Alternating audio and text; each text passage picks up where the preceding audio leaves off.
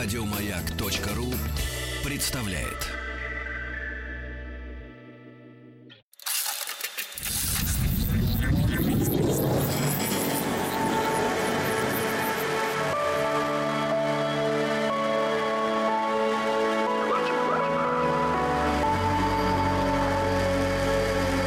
Стаховский лайф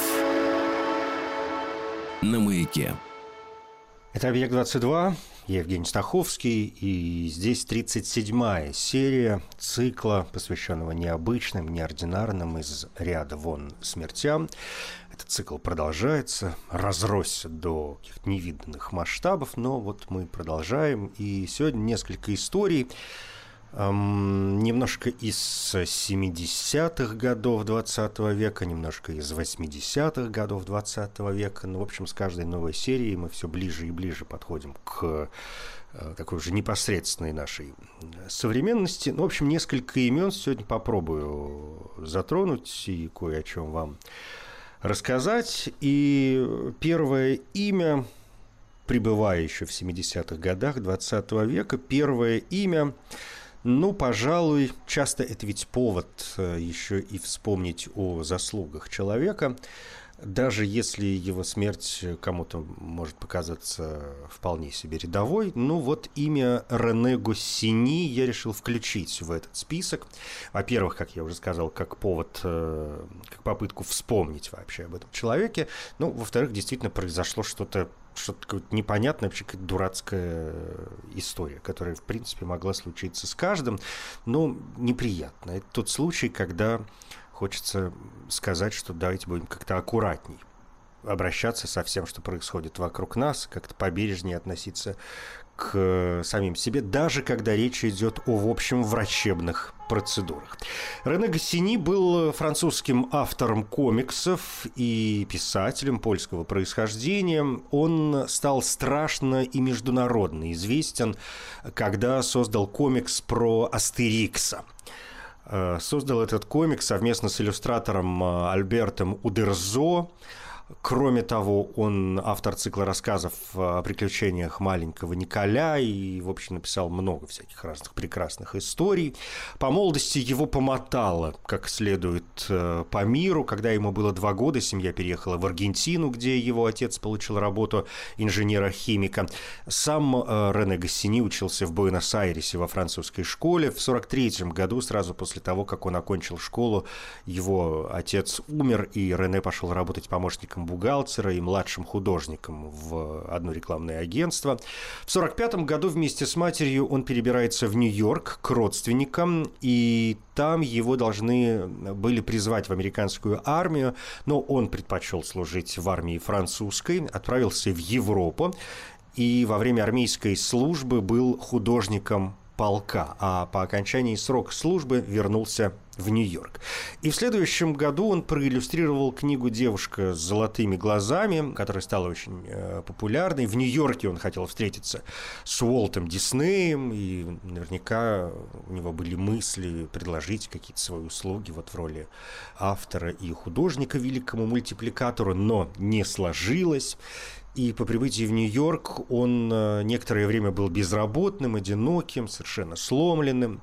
Жил с матерью, у него развелась депрессия. Но к 1948 году как-то более-менее все устаканилось. Он почувствовал себя лучше, начал работать в небольшой студии. И в итоге Рене стал главным художником небольшого издательства Cunen Publishers, э, в котором вышли четыре его книжки для детей. Примерно в это же время он встретил двух бельгийских художников комиксов Жозефа Гиена и Мориса де Бевера, автора комикса «Счастливчик Люк», э, для которого Гассини писал тексты на протяжении многих лет, с 55 по 77 годы. Много его комиксов э, в то время вышли в детских французских журналах.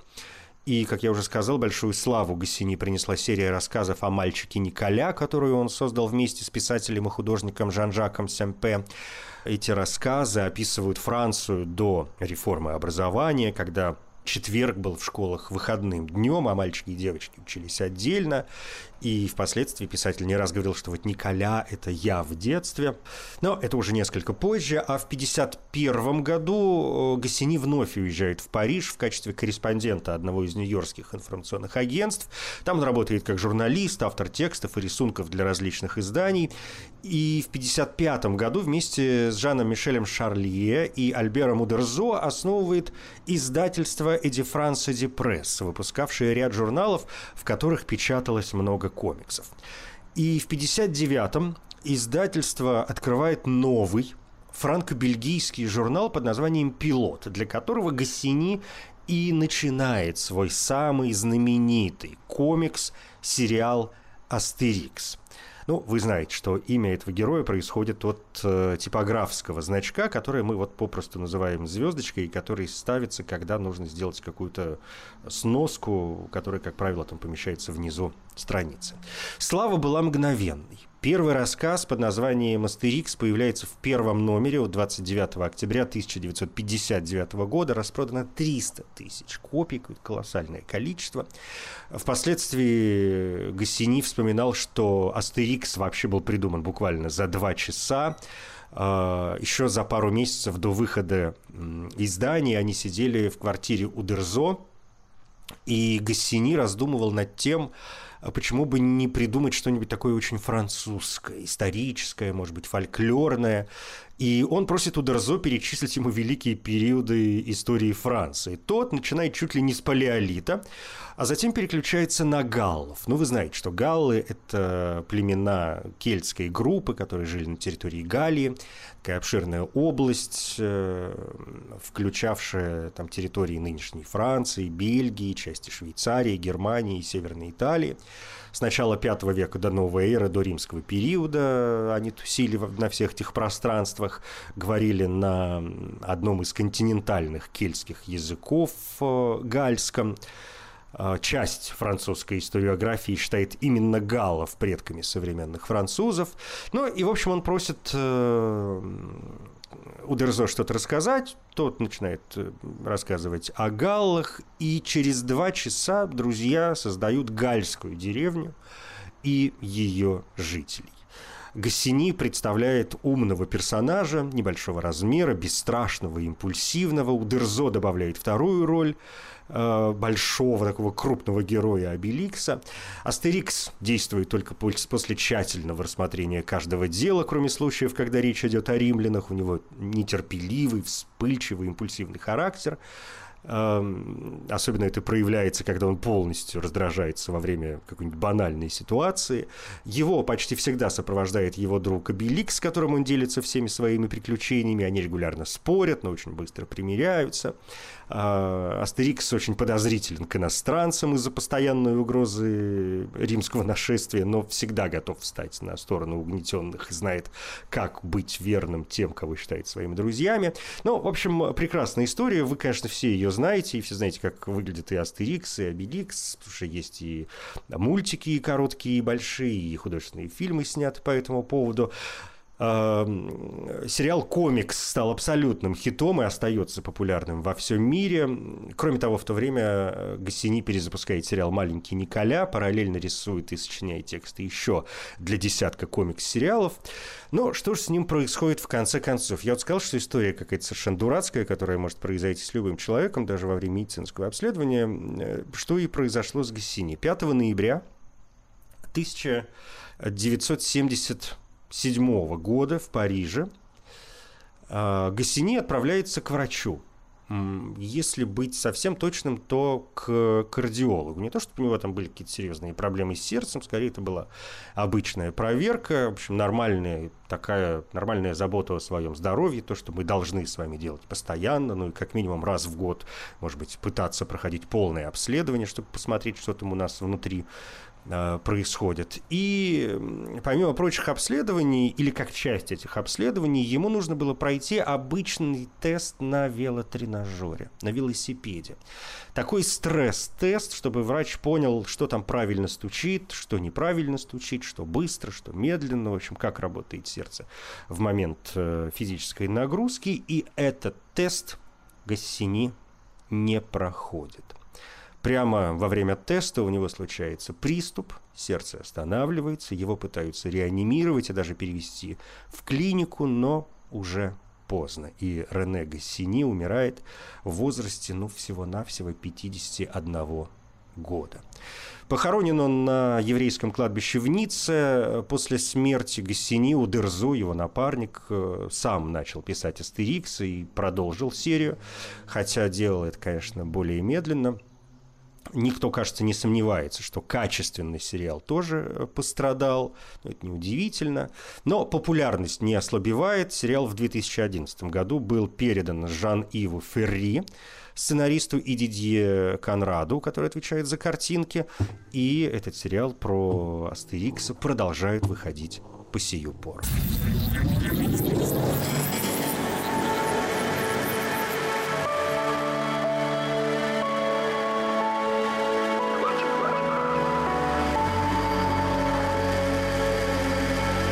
Стаховский лайф на маяке. Еще одна история из 70-х, э, получившая отображение и в культуре. Сейчас вы сами, сами моментально догадаетесь, в каком виде, что это очень известное кино. А, речь, второе имя на сегодня, это Георгий Марков – Георгий Марков, болгарский диссидент, писатель, журналист, который был убит э, в Лондоне. Считается, что он был убит агентом Болгарского комитета государственной безопасности. Э, Марков, как и сам он признавал, искренне переживал наблюдаемые им противоречия коммунистического общества с его контрастными ценностями, с его псевдоморалью.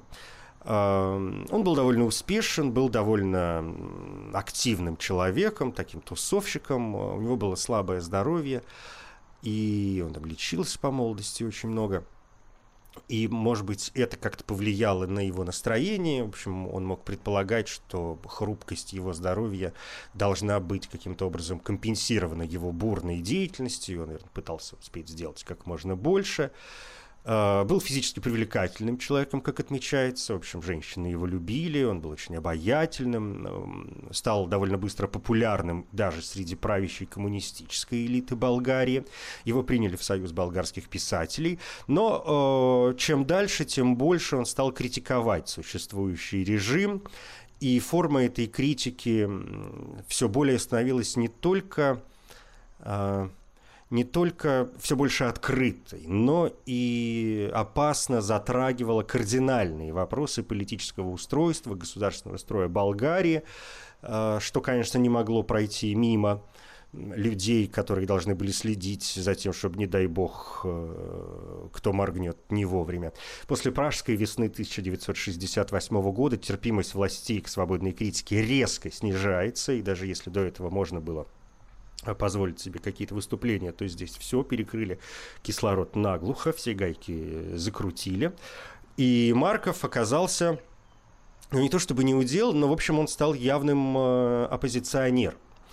А в то время быть оппозиционером в Болгарии, ну, в общем, было невозможно, как было невозможно быть оппозиционером в Советском Союзе. Да, ну, то есть, ну что это? Это вообще какая-то фантастическая история. В 69 году он, он уезжает в Великобританию, спасаясь уже от настоящих преследований, которым он начал подвергаться за свои убеждения. И, ладно, он держал их при себе, но он ведь выступал периодически. Эм, обосновался в Лондоне, женился на англичанке, устроился на работу на радиостанцию BBC, Э, и первое время Марков живет за границей вполне легально. Однако после того, как стало очевидным его нежелание возвращаться, болгарские власти аннулировали его заграничный паспорт. 27 декабря 1972 года Марков, как невозвращенец, эм, был осужден болгарским судом заочно на 6,5 лет лишения свободы. И понятно, что вход в страну вообще оказался закрыт, потому что он тут же бы оказался в тюрьме.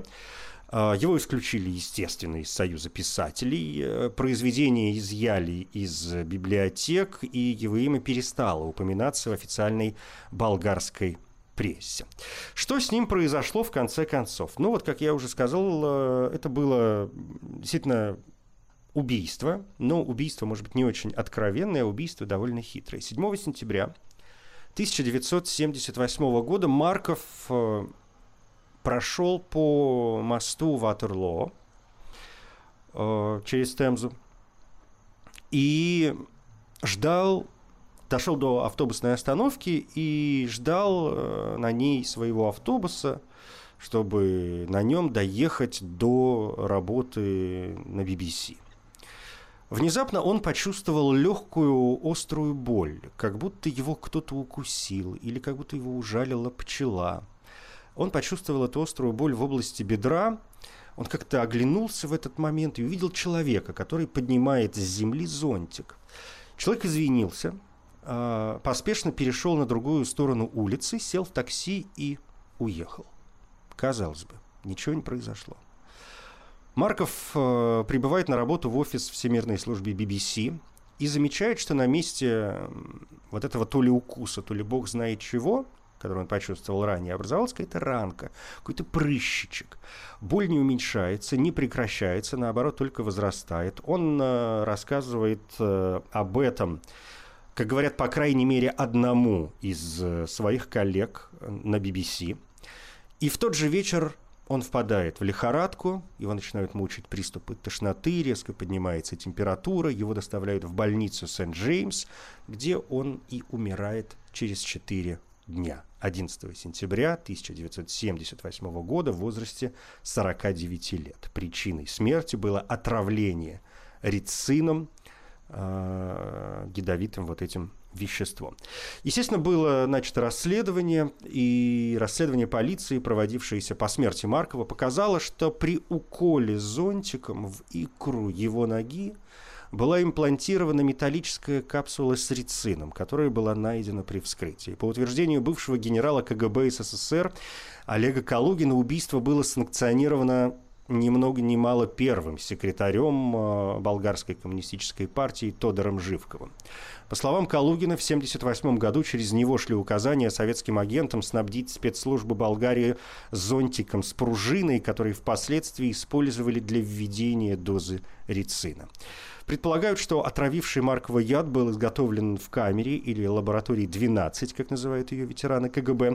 По другим данным, устройство было пневматическим ружьем, стрелявшим микрокапсулой с рицином и замаскированным под зонтик. Для надежного поражения требовалось стрелять с очень близкого расстояния, и в случае Маркова выстрел был сделан практически в упор. А, следствие шло очень долго. В июне 2005 года британская пресса со ссылкой на опубликованные в болгарской прессе документы болгарских же спецслужб сообщала, что основной подозреваемый в убийстве итальянец Франческо Гулина, проживающий в Дании. В 2008-м «Таймс» сообщила, что группа британских следователей во второй раз за три месяца прибыла в Болгарию для расследования убийства диссидента Георгия Маркова и предположила, что им стала известна новая информация. По сообщению болгарской госпрокуратуры дело об убийстве Маркова планировалось закрыть 12 сентября 2013 года по истечении срока давности в 35 лет.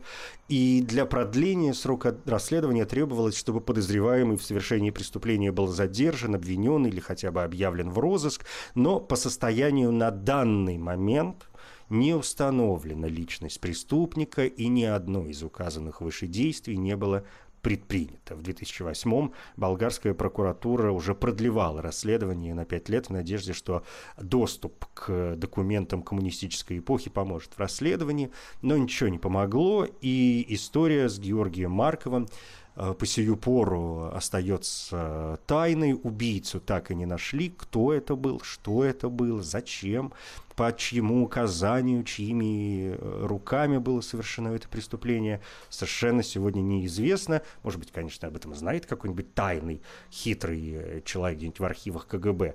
Может, сохранился какой-нибудь 90-летний дедушка, который помнит, как все это было. Или, может, убийца настоящий еще жив, Бог его знает и может об этом рассказать. Но пока мы не владеем, по крайней мере, в открытом доступе, никакой информации по этому поводу а, нет. Единственное, что мы получили, хотя нет, не единственное, мы получили две, как минимум, вещи. Первое – это, собственно, название а, «Болгарский зонтик», а, которое вошло в обиход, и болгарским зонтиком называется э, вот такой зонтик со скрытым пневматическим механизмом, который впрыскивает небольшой, э, небольшое количество яда. Ну, в случае с Марковым это был рицин.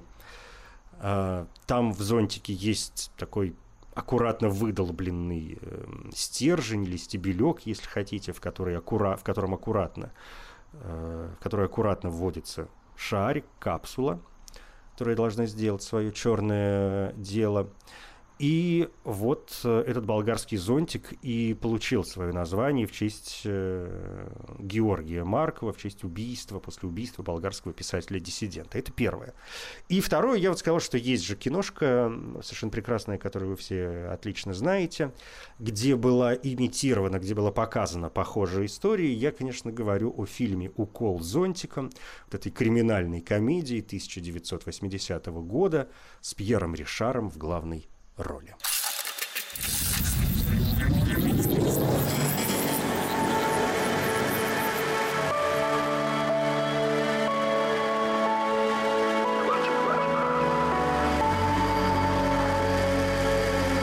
Стаховский лайф на маяке.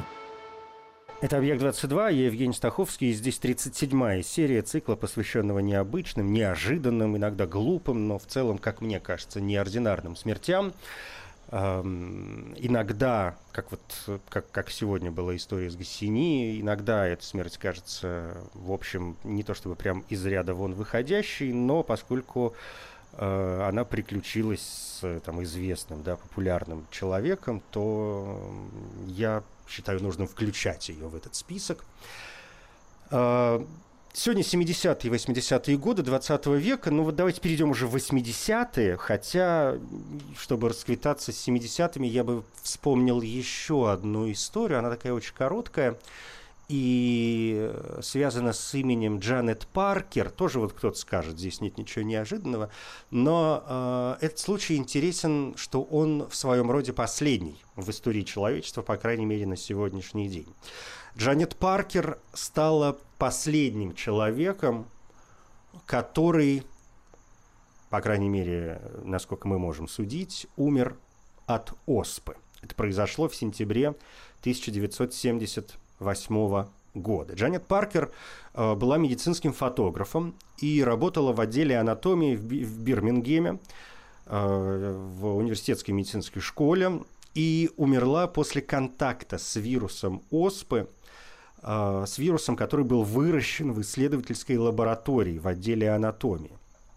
И она заразилась, умерла, было сумасшедшее расследование, там был страшный скандал, потому что оспу вроде как уже победили. И тут в лабораторных условиях человек заражается и умирает. А, последствия дошли до того, что профессор Генри Бетсон, руководитель отдела микробиологии, покончил жизнь самоубийством. Профессор Шутер провел официальное правительственное расследование смерти Паркер. Доклад ни много ни мало обсуждался в британском парламенте. И этот случай э, привел к радикальным изменениям в изучении опасных патогенов в Великобритании, а университет вообще подал в суд на руководителя здравоохранения и безопасности за нарушение законов о безопасности и гигиене труда, но того в суде все же оправдали. Ну, вот э, такая история вспомнилась из конца 70-х. Пойдемте в 80-е и обратимся уже к нашей стране. Не мог, конечно, я в этом цикле обойти стороной имя Владимира Викторовича Смирнова. Люди, которые увлекаются спортом, наверняка это имя помнят. Ну, как минимум, это спортивная легенда. Во-вторых, э, история его смерти обсуждалась э, так много, может быть, не во времена Советского Союза, но позже, что даже люди далекие от спорта могли это имя слышать. Владимир Смирнов был э, советским спортсменом, раперистом, чемпионом и призером Олимпийских игр и чемпионатов, заслуженный мастер спорта СССР. Он был одним из лучших фехтовальщиков мира конца 70-х, начала 80-х годов. Главный его инструмент был, конечно, рапира, но он участвовал и в соревнованиях э, шпажистов. В 77-м, 78-м и 79-м годах он был чемпионом СССР. В 79-м был первым на спартакиаде народов СССР на международной арене. В 78-м стал бронзовым призером на чемпионате мира в первенстве команд, а в 79-м и 81-м в командном первенстве занимал первые места. Э, в 80-м на чемпионате мира по фехтованию стал первым в личном первенстве среди раперистов. На Олимпиаде в Москве в 80-м году завоевал три медали. Золотую в личном первенстве на рапирах, серебряную в командном первенстве раперистов и бронзовую в командном первенстве по фехтованию на шпагах. А, и победа Смирнова в турнире раперистов стала лишь второй в истории советского фехтования. На Олимпиаде 60-го года победу в этой дисциплине э, одержал Виктор Жданович. После 80-го года никому из отечественных раперистов не удавалось побеждать на Олимпийских играх в личном первенстве. Э, кроме того, Смирнов был обладателем Кубка мира 80-81 годов, и тут вот такая трагедия. Э, что произошло? 20 июля 1982 года. Чемпионат мира по фехтованию в Италии. Поединок с э, Матиасом Бером из Федеративной Республики Германия. И в этом поединке у Бера ломается рапира. Обломок пробивает маску Смирнова, проходит через глаз и проникает в мозг. Итальянская скорая, ну, моментально соревнования останавливают, тут же врачи, итальянская скорая отвозит э, Смирнова в лучший римский госпиталь, врачи пытаются спасти его жизнь, делают все возможное, делают все, что в их силах, но ранение оказывается очень глубоким, рапира вошла в мозг. 8 дней – Врачи боролись за жизнь фехтовальщика. Все европейские издания каждый день выходили со сводками о состоянии здоровья Смирнова. Все европейские издания, кроме советских. У нас, естественно, тишина. Не дай бог, кто что узнает. Гробовое молчание, как это обычно бывает в Советском Союзе. Зато пломбир по 15 копеек. И 8 дней, пробыв в искусственной коме, Владимир Смирнов в больнице умирает. Есть воспоминания тренера Смирнова Виктора Быкова в интервью украинским изданием. Он рассказывал, что Володя вообще очень нервничал перед этими соревнованиями, неважно себя чувствовал. И в день отъезда несколько раз возвращался в зал – а Быков говорит, я ведь с ним в Италию не полетел, так как считался невыездным. Время тогда было такое. Люди подсиживали друг друга, подсматривали, анонимочки писали. На меня анонимок в ЦК партии, как мне сказали, шесть томов скопилось. Я в тот день с группой занимался. К обеду ребята уже ушли, а я остался. Часа в два мне как-то не по себе стало грустно, неуютно. А потом раздался телефонный звонок. Из штаба Киевского военного округа сообщили о несчастье. Правда, информация была не совсем точной. Сказали, что у Володи есть все шансы выжить. Я сразу обратился с просьбой разрешить мне вылететь в Рим. Дело дошло до командующего войсками нашего округа. Он приказал готовить нашего лучшего нейрохирурга для вылета в римский госпиталь. С ним должны были полететь я и жена Смирнова Эмма. В одной из воинских частей Борисполя самолет был уже готов к вылету, когда стало известно, что Володе помочь уже ничем нельзя. Рапира прошла через глаз и пробила мозг. Но он еще несколько суток считался живым, потому что сердце билось. Самолет полетел, но только в Москву, за телом Смирнова. Похоронили Володю на Лукьяновском военном кладбище. Но он все-таки украинец. Очень много народу было на похоронах. Когда Володю увезли в Риме в госпиталь, чемпионат продолжился. Зарубежные спортсмены очень уважали Смирнова. Бывало, спрашивали, Смирнов приехал? Ну все, нам теперь выше второго места не подняться. А тогда в Риме сборная СССР выиграла командный турнир. Без Володи. Раньше этого сделать им не удавалось. А Матеус Бер, который проткнул Володю, даже бросил спорт. Говорят, что после этого он был немного не в себе. Смирнов очень не хотел ехать на этот чемпионат мира, придумывал разные причины. То отдохнуть ему надо, то неподготовленный команду подводить не хочет. Чувствовал, наверное, что-то. Знаете, ведь там, на чемпионате мира, Володя свою защитную маску поменял на чужую. Вроде бы на лучшую. Может, если бы он в своей остался, не случилось бы этой трагедии. Сам клинок немца не просто сломался, он раскололся вдоль по косой. Конец получился как заостренное шило, которое и попало в гнездо защитной маски. Если бы клинок просто сломался, он бы ударился о маску и не смог бы пройти между ячейками. Если бы острый конец попал на миллиметр выше, в надбровную дугу, Володя отделался бы синяком. Ну, вот э, так вспоминал тренер э, Смирнова. И если говорить о последствиях этой трагедии, то этот случай, во-первых, повлек за собой изменение экипировки спортсменов в целях повышения безопасности.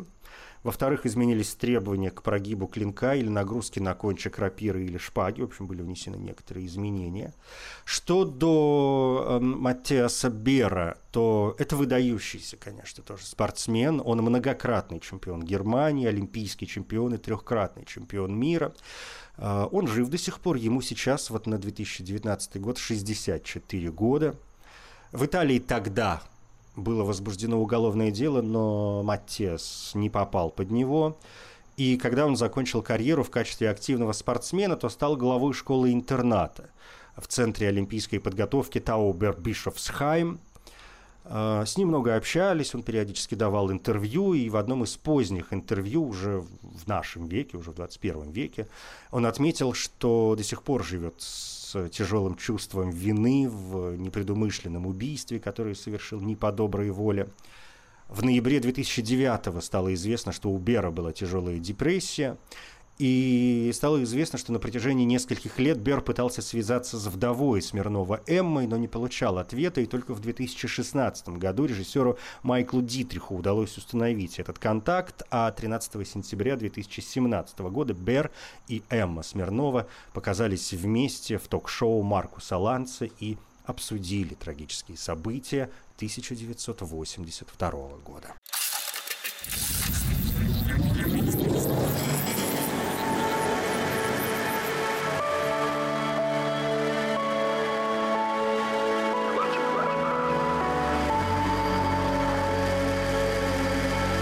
Стаховский лайф на маяке. В следующей серии цикла немножко снова обратимся к самолетам, расскажу вам несколько историй. Ну а сегодня для завершения этой 37-й серии, ну и для такого своеобразного задела на будущее, вспомню, пожалуй, Вика Морроу, который тоже погиб, сложно сказать, благодаря, но как-то так получается. В общем, погиб из-за летающей штуковины. Вик Морроу довольно известный американский актер, режиссер и продюсер. Виктор Гарри Морроу, это и был было его полное имя. Первая роль в кино у него была в фильме «Школьные джунгли». После этого он стал регулярно сниматься на телевидении. Сыграл в нескольких телевизионных драмах, в нескольких сериалах, ну, которые тогда уже назывались сериалами в 60-е годы. В какой-то момент ему была доверена главная роль в телесериале «Борьба» о драматических событиях Второй мировой войны, и этот сериал шел с 62 по 67 год на телеканале ABC. Кроме того, Морроу работал режиссером на телевидении. При участии Леонардо Немоя был создан фильм «Дежурство у постели умирающего». В 1973-м он появился в двух эпизодах австралийской антологии сериалов «Злое прикосновение», один из которых сам поставил. Грязная Мэри, сумасшедший Ларри, картина, которую тоже невозможно не вспомнить, или Калифорнийский ребенок, где он появляется вместе с Мартином Шином, сыграл главную роль в комедии 76 года «Несносные медведи», сыграл индейца Джо в телефильме 73 года Том э, Сойер. Ну и, в общем, в конце концов, как-то не получилось у него продолжить карьеру, хотя погиб он в 82 уже году, когда ему было 53 года. Ранним утром 23 июля 1982 года Вик Морроу и двое детей актеров Мик Дин Ли, 7-летний, и Рене Шин Ячен, 6-летний, погибли в результате несчастного случая на натурных съемках фильма «Сумеречная зона» фильма, который был снят по мотивам одноименного телесериала, бывшего очень популярным в 60-е годы. Произошло это в округе Вентура, штат Калифорния. Морроу играл роль Билла Коннора, расиста, который попал назад в прошлое и оказался в различных ситуациях в качестве преследуемой жертвы. Еврея во время Холокоста, темнокожего, которого вот-вот должны линчевать куклукс-клановцы, вьетнамца, за которым охотятся американские солдаты. Морроу, Ли и Чен снимались в сцене о Вьетнаме, в которой их герои по сценарию совершают попытку спастись от преследования вертолета армии США в заброшенной вьетнамской деревне. Вертолет висел в воздухе приблизительно в 8 метрах над землей, и вдруг под воздействием пиротехнических взрывов машина потеряла управление и рухнула на землю, на которой в этот момент и стояли все трое актеров.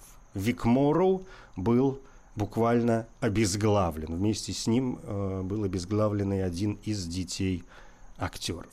Все трое были убиты, то есть погребены под вертолетом на месте. Конечно, было расследование. Режиссер Джон Лэндис и другие ответчики, в том числе продюсер фильма Стивен Спилберг и пилот Дорси Уинга предстали перед судом. В конечном итоге обвинения в угрозе жизни детей и непредумышленном убийстве были сняты. Родители детей подали в суд, но дело было урегулировано во внесудебном порядке. Сумма сделки не разглашается. Дети Вика Мору также предъявили иск и согласились на денежную компенсацию, сумма которой тоже остается в тайне. Сцены смерти актера были использованы в нашумевшем документальном фильме «Следы смерти», который, в общем, запросто можете обнаружить в интернете. Ну, а с этой историей я, пожалуй, на сегодня остановлюсь. Это «Объект-22». Я Евгений Стаховский. Спасибо. Еще больше подкастов на радиомаяк.ру